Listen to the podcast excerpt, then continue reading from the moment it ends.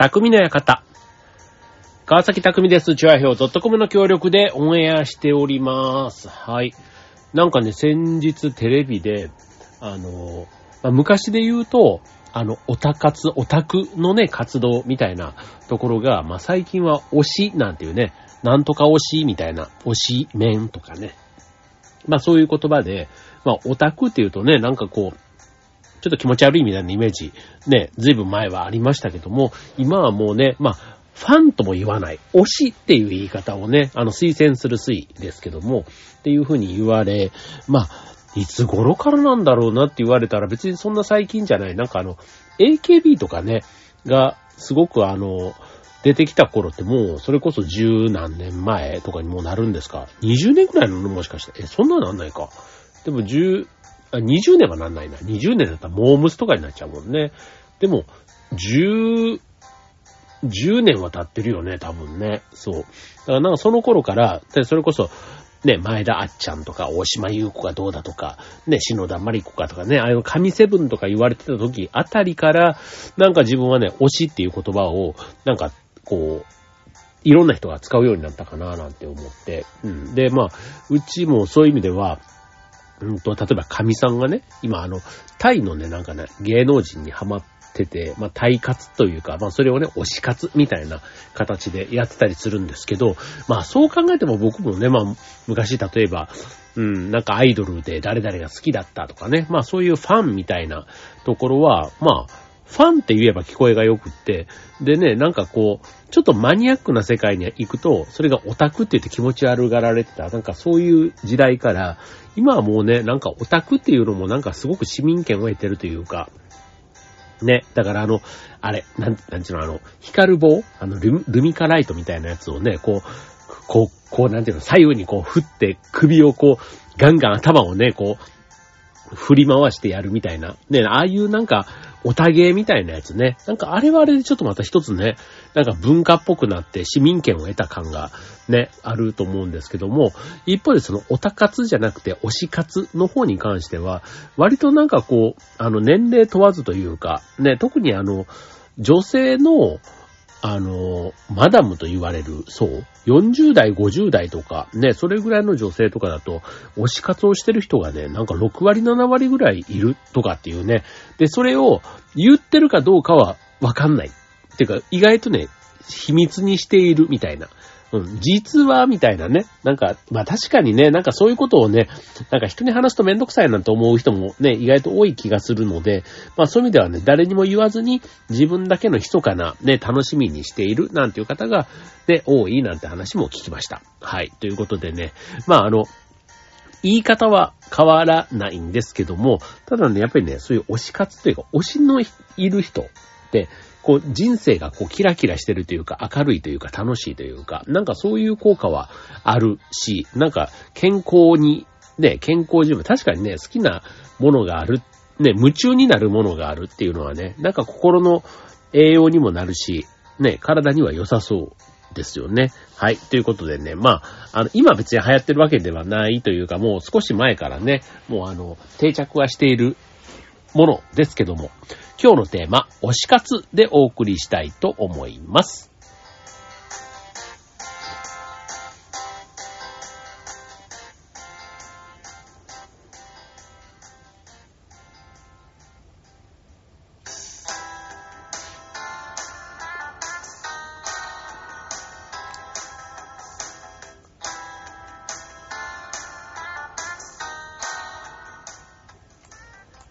はい。ということで今日のテーマは推し活ということでね。まあいろんな、あの、推し活動ってね、あると思うんですけども、まあ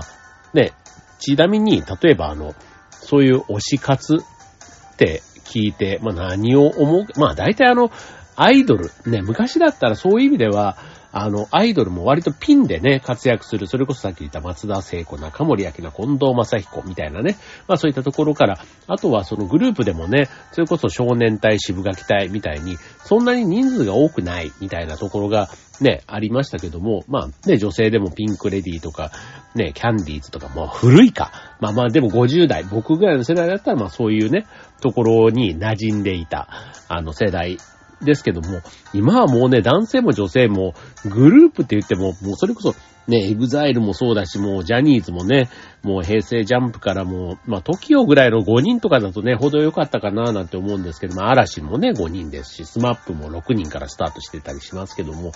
でもね、今のね、もう Snow Man だとか、あと、なんだ、えー、っと、まあ、大体8人9人みたいなのが当たり前みたいなね、だったり、ね、あの、グループでもね、それこそ EXILE とか、あと、 GENERATIONS みたいな、ああいうのもそうですし、BTS もね、あの、あんまり詳しくないですけど、まあ、それなりに人数が多い。で、女性もね、まあ、AKB みたいな、ああいったね、本当に、あの、48、なんとか、えー、桜坂、乃木坂、ね、いろんな坂道シリーズね、たくさんあったりしますし、あとはそれ以外でもね、えー、っと、まあ、ももクロみたいな、ね、5人ぐらいのグループもあれば、一方では、ね、韓流というか、ね、えー、K-POP、ね、えー、二重しかり、えー、ちょっと前だったらなんだ、カラとか少女時代とか、ね、ああいったね、あのところなんか、やっぱり人数がね、多いみたいなところで、その中でね、自分が好きな人、誰？とかね。あとはまあ、アイドルだけじゃなくて、アニメなんかも、これアニメ僕ね、全然語れるものがないんですけども、まあそれでもね、やっぱりあの、フィギュアとか、ね、なんかその、アニメのファンの中でもその中で出てくるキャラクター、だからあの、ワンピースとかね、なんかああいうのでも、こう、その中で人気のある、あの、ルフィとかね、ナミとか、まあ、ちょっとその辺が僕はあんまり詳しくないんですけど、まあその中でもね、なんかその推しを持ってるアニメなんていうのはやっぱりこう人気があるし、ね、そういうファンたちが集まるイベントが、あまあいわゆる推し活なんていうふうにね、言われていると。ね、まあ熱烈なこう、ファンがやってる活動を推しと呼んでいいんだろうな、なと思いますね。だから、あの、別に若い層だけじゃなくて、例えばじゃあ、純烈とかね、純烈、あの、銭湯、ね、お風呂の、あの、まあ、マダムのアイドルみたいな、ね、まあそういう方々も、そういう意味では、あの、まあ5人、6人ぐらいのユニットで、まあ、それぞれね、こう、メンバーカラーみたいなものがあって、で、それをね、まあ、ファンが、その色をね、こう、身につけたりして応援してるというね、はい。まあ、昔だとやっぱりね、ちょっと似たようなもので、あの、オタ活みたいなね、オタク活動みたいな言葉もありますけども、まあそことね、割とちょっと似てる感じ。まあオタクっていうもんだから、昔はね、ちょっと気持ち悪いみたいなイメージから、今はなんかね、オタクっていうのがちょっと若干可愛らしいみたいな、まあそんなイメージもなんか定着してきたか。まあ要はあの、軽いオタク、ね、あの、コアではなくって、まあコアな人もね、当然あの、推し活の中には含まれてくるんですけど、割とあの、軽い、ね、本当にあの、としたファンというか、うん、あ、本当はすごい好きなんだけど、なんかそんなにこう、あの、激圧感を外に出さないみたいなね。なんかそういうところも含めて推し活の範囲には今含まれてるのかななんて思いますね。でも一方で、このね、オタクとか推しっていうのって、それこそやっぱりすごいなと思うのが、あの、AKB のね、やっぱりね、こう、シングルが、ミリオンセラーがめちゃめちゃ出してるじゃないですか、あのグループ。そう、もうほ、なんか、何作？なんかもう、それこそミリオンセラー10作連続とかね、もうなんかそんな時代が確かあった気がするんですけど、ね、一昔前だったらね、CD が売れないとかって言われてる中ではもう考えられないし、まああれだけね、1グループにたくさん所属していて、まあファンと言われるね、推しの人たちがたくさん、あ、もう推しというか、推し活をしている人たちが誰々を推して、ね、それが購買につながるなんていうことで言うと、やっぱりね、こう、あの、注目され、そういうところからも注目される、うん、まあ、アイドルとかアーティストもね、例えば、ライブグッズもそうだし、あとアニメとかゲームなんかでもね、やっぱりそこに出てくるキャラクターの、こう、文房具とか、ね、生活雑貨みたいな、いわゆるオタクグッズみたいなね、やつとかを、まあ、手に入れることで、まあ、幸せになる。ね、まあ、そういうね、まあ、ファン心理ってまさにそういうとこかなと思うんですけども、まあ、そういうところに、ね、それこそあの、聖地巡礼みたいなね、ああいったところもやっぱりちょっとその、究極というか、ね、そこでもう心が現れる気持ちよくなっちゃうみたいなね、まあそういった活動を全般推し活というふうになるとこかなと思います。はい。じゃあ推し活ね、えっ、と、まあ具体的に何なのかということで、まああの、今いろいろ言ってますけども、いわゆるね、ごひいきなね、キャラクターとかアイドルを、まあめでたり応援したりするね、まあ様々な形で応援をする活動のことということで、まあオタ活みたいな風にもまあ一般的には言われていると。うん。まあ、オタクっていうのをね、割とじ、自他ともにこう見てた、認めている、うん、ところを、まあ、推し活という風にくくっていいのかなと思いますね。はい。じゃあ、推し活ってね、えー、指す対象って何なのっていうとこなんですけど、これね、えっ、と、まあ、代表的なもので言うと、えっ、と、いろいろ実はあってですね、えっ、と、まず、まあ、スタンダードなものというか3次元。まあ、実際のね、実在の人物みたいな、まあ、アイドル、人に、まあ、例えばアーティストでも、俳優でも、ね、スポーツ選手でもいいし、あとは、なんか作家とかでもいいかもしれないですね。こう自分のこう好きな作家とかね、あと歴史上の人物とか、もう今ね、あの、生きてない人だけども、ね、織田信長とか、まあそういうね、あの、まあ歴史のの上の人物でも、いろんなところでやっぱり取り上げられる人っているじゃないですか。まあそういったね、あとはその、すごくこう名言を残しているとかね、まあ生き様がね、こういろいろこう映画化されたりする、ね、坂本龍馬しかり、ね、こういるじゃないですか。ね。まあそういった人とかもそうだし、あと今は、あの、コスプレイヤーみたいなね、ああいうもう本当にこの SNS 全盛の中で、あと YouTuber とかもね、まあそういった人たちもほぼほぼ、ちょっと芸能人と似たようなジャンルのね、位置にいたりするので、はい。まあそういった3次元の世界の人がまず対象と。で、続いて2次元。はい、こちら2次元は何って言ったらキャラクターですね。はい、えー、アニメ、ゲーム、ね、あと漫画の世界でもね、そうだし、あとマスコット、ね。あの、マスコットグッズ、あの、うん、なんだろう、タレパンダみたいな、ああいうやつですよね。あと、すみっこ暮らしとか、ね、ああいった、まあゲームにもなってんのかもしれないですけど、まあもともとは、そのキャラクター、ね、マスコット的なところからまあ人気が出たみたいなやつとか、あとボーカロイド、あの、初音ミックとかね、まあそういったところとかですよね。はい。っていうの。で、あとは人物以外、ね、人以外のものってことで、これはまあ施設とか、あとはなんか考え方っていうのかな。まあ思想っていうのかな。まあえっ、ー、と、例えば、えっ、ー、と、刀とかね、いわゆる刀剣みたいなものとか、あと建築物、鉄道、まあ鉄道なんかはね、もう、あの、まあ鉄オタとかね、まあ、しかも、鉄道の中でもね、乗り鉄、撮り鉄、あと何？なんとか鉄いろんなね、鉄道のえまあ、鉄道好きとか鉄道ファン、ね、いろんな言い方されますけども、まあ、そういう鉄道なんかも、その推し活という分野では、まあ、含まれてくると。あとは、まあ、仏像とかね。あとは、あの、動物？まあ、猫とか犬とか、まあ、そういったものを筆頭に、まあ、小動物とか、あとは動物園とか水族館とかね、まあそういった、あの、施設っていうところをぐる、ぐるっとというか、うん。だからあの、マツコの知らない世界で出てくるテーマなんていうのは、大体一つのジャンルでね、それ、その〇〇の、あの、世界みたいな風にする、その〇〇の世界に出てくる人たちっていうのは、基本その〇〇を推してる人っていう風にね、言っていいところだなと思いますね。そう。で、まあその人たちっていうのは、その一つの特定のね、なんか、推しももちろん、その中ではあるんですけど、割とその広いその分野というかな、カテゴリーにすごくこう、愛を持ってる人っていうのかな。うん。だからあの、えっ、と、例えばアイドルグループだけでも、特定のメンバーを押すのは、まあ、単押しっていうふうに言われるそうですけども、グループ全体、だから嵐で言うと、桜井くんを押すっていうのは単押し。で、嵐全体を応援するのは箱押しというふうに言うということですね。はい。で、えっ、と、じゃあどんなことをね、推し活ってやるの？っていうと、これもね、あの、なんとなく全部ね、イメージ湧くとこだと思うんですけど、改めて言うとね、5つの切り口があると言われています。まず、推しに会う。ね。会うためにライブや舞台に行くとかね。あとはその、えっ、ー、と、DVD とかね、配信映像を見るとか、あと聖地巡礼をするとか、あとはファンレターを書くとか、プレゼントを送るとか、まあそういったことがね、まあ推しとの接点、ね。AKB なんかだと本当に握手会みたいなああいったものも含めてそうですよね。はい。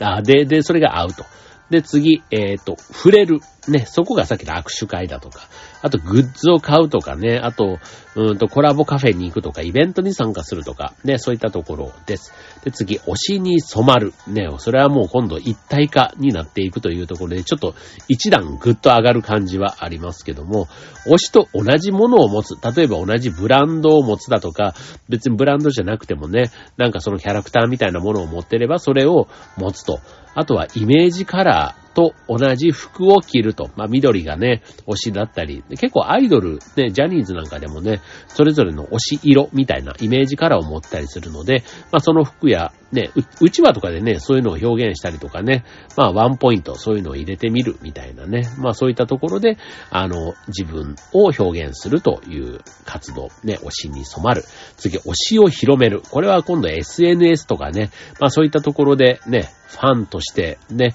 あの、その推しの良さをね、こう、すす、言うと。まあそういうね、だからまあ、あの、ファン同士の集い、まあオフ会みたいなね、まあそういったところでも交流を深めるとかまあ楽しいというところですね。はい。で、あとは推しを感じる。もうここまで来るとね、もう誰かがとやかくではなくて、もう自分の世界の中でね、妄想も含めて、あの、まあ、推しのね、存在、ね、生きてることに感謝するとか、ね、あとは一人静かにね、その人のことをこう、思いにふけるみたいな。まあそういうことを全般的に推し活というふうに言われていると。うん。まあなんか、ちょっとね、若干、あの、宗教にちょっと近いようなっていうところがね、そのさっきのオタク性の持つ、ちょっとあの、うん、マニアックというか、ね、一つのものにその、全、全全身全霊を捧げるって言ったらちょっと大げさですけども、まあ、ただね、さっきの聖地巡礼なんていう言葉が出てくるように、い、ちょっと進行しているみたいなノリと割と近いかなっていうところかと思います。はい。まあね、あの、ファンでいること自体は非常に幸せな、ね、時間だったりするので、まあそれをね、自分の心と体にね、いい影響を及ぼすとも言えるこの推し活をね、まあそこにのめり込んでいく人もまあ多いというとこですね。はい。で、じゃあ、推し活をね、する人たちって、まあ、どんな気持ちなのっていうとこですけど、まあ、結局ね、まあ、推しがいること自体、ね、推しがいて自分が幸せになると。ね、だからその推しがいてくれてありがとうってね、思える、そういうことが、やっぱり推し活の、まあ一番のメリットなので、まあ例えばね、メリットとして言うと、うんと、例えば疲れた時とか落ち込んだ時、ね、推しがいることで励まされ、癒されると。ね、ちょっと前にね、あの、佐藤健さんがね、なんかこう LINE で、電話をしてくれるみたいな、ね、なんか生電話じゃないけど、で、その中で時々なんか不特定になんか当てられるのかちょっとわかんないんですけど、ね、電話が繋がって本当にリアルに喋れたりみたいな、まあそういったところなんかのサービスもね、まあこの今の時代あったりしますし、はい。で、あとは、えっ、と、ライブとかね、舞台とかで活躍してる人だったりすると、まあ、チケット代を稼ぐためとかね、あと休みをね、まとまって取るために、で、目の前の仕事や勉強を頑張れるようになった。ね、すごいよね。なんか、それに行くために頑張る。まあ、仕事とかね、アルバイトだと割とね、お金を貯めるっていう一つ目的を達成するのにね、そうするとね、あのライブに行ける。ね、だからもうそこまでして思ってもらえるってすごい幸せですよね。はい。で、次。え推しに見合う自分であろうと思うようになって、えー、仕事や勉強、美容の意識が高まった。まあこれもね、なんかそのご褒美じゃないですけどね、まあその、まあ好きな人、ね、推しの人にいいように思ってもらう。例えば触れる機会とかね、あれば、やっぱりね、あの、実際に直接会って、握手なりなんなりっていう風になったら、ね、綺麗になったねとかね、いいねって言ってもらいたいみたいな、まあそこは人間の欲求でもあるかもしれないですけど、まあ結果自分磨きにね、つなげられるというとこですね。はい。で、次。ファンのせいで推しのイメージが悪くならないよう、自分の言動にも気をつけるようになった。ね。あの、それはもう、あの、好きな人に嫌われたくないっていうのとかね、その人のイメージを悪くしたくないっていうことで、ね、自分自身が背筋が伸びてくるっていうね、うん、なんかすごいですよね。はい。あとは推しがいるだけで生活に張りが出て毎日楽しくなった。もうこの辺なんかはもう自分自身でね、思いにふけてるだけで幸せって思えてるんだったら、まあそういうのがね、いるっていうのがいいってことですよ。まあ確かにね、なんか、内向的で、あんまりこう人付き合いがっていう人だったとすると、まあこの推し活っていうことで、例えば趣味の合うね、友達ができるとか、ね、共通の趣味になるわけですから、まあそういうね、えー、ところでも、やっぱり人生に張りが出るなんていうのはあるかもしれないですね。うん。まあ、何かにね、ハマって熱中しているみたいな、ね、ハマって熱中すること自体はね、まあ楽しいし、時間が経つのを忘れるみたいな感覚ってあるじゃないですか。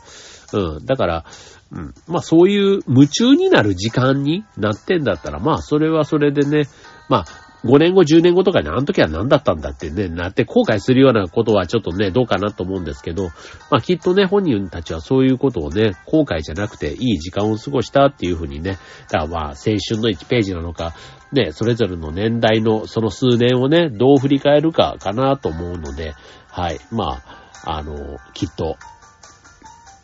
その時、一緒に過ごした仲間なのか、推しとの時間なのかはありますけども、すごい美しい時間をね、推し活によって得られているのではないかな、なんて思いますね。はい。まあ、あの、世代によってね、推し活のスタイルというか、うん、あの、違うみたいですけども、いわゆるあの、10代、ね、あの、Z 世代って言われてる人、うん、まあ、とにかくね、キャラやコンテンツに触れたいとか、あの、人にね、推しの魅力を分かってほしいみたいな、まあそういう世代に始まり、まあ20代だったりすると、まあ推しのね、最、えー、先端情、ね、最新情報を知りたいとか、あとは、え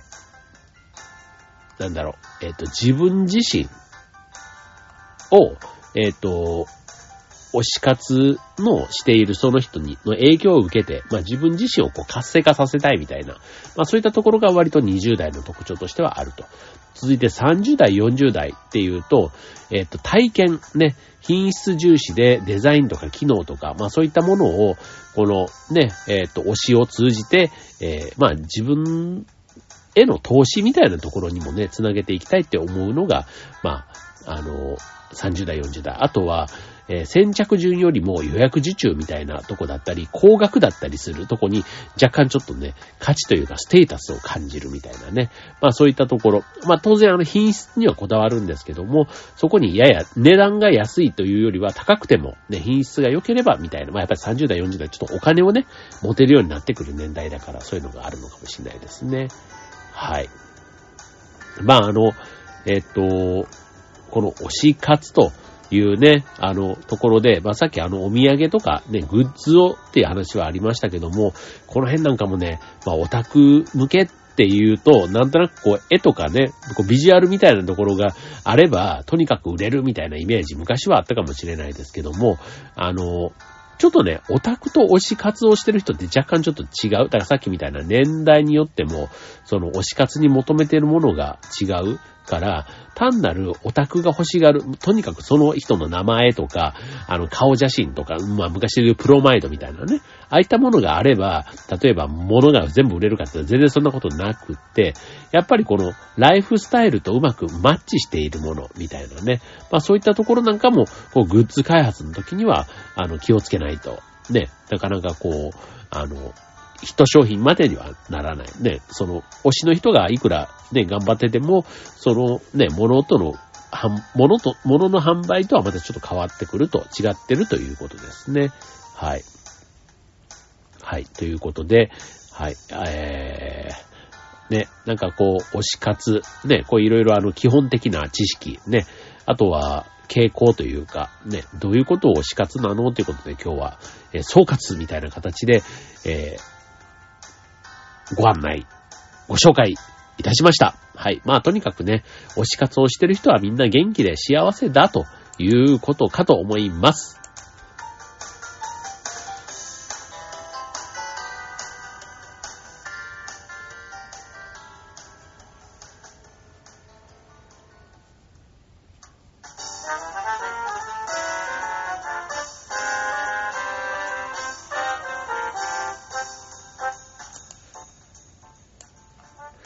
はい。ということで、えー、今週のテーマは推し活ということでね。はい。まあ僕もね、あの、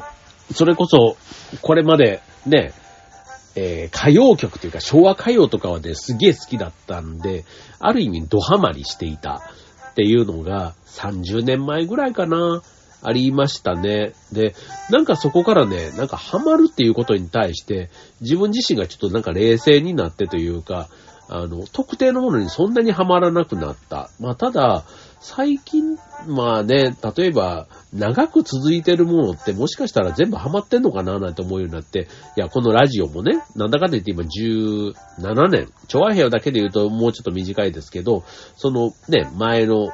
あの、コミュニティ FM とかやらせてもらってた時なんかも含めると、もう今17年になります。で、あとはね、劇団なんかも、なんだかんだ言って20年以上こうやってたりするしと、あこういうのも、まあ自分の中のね、活動の中では推してる部分っていうか、ハマっている部分、夢中になっている部分っていうことなんだろうななんて思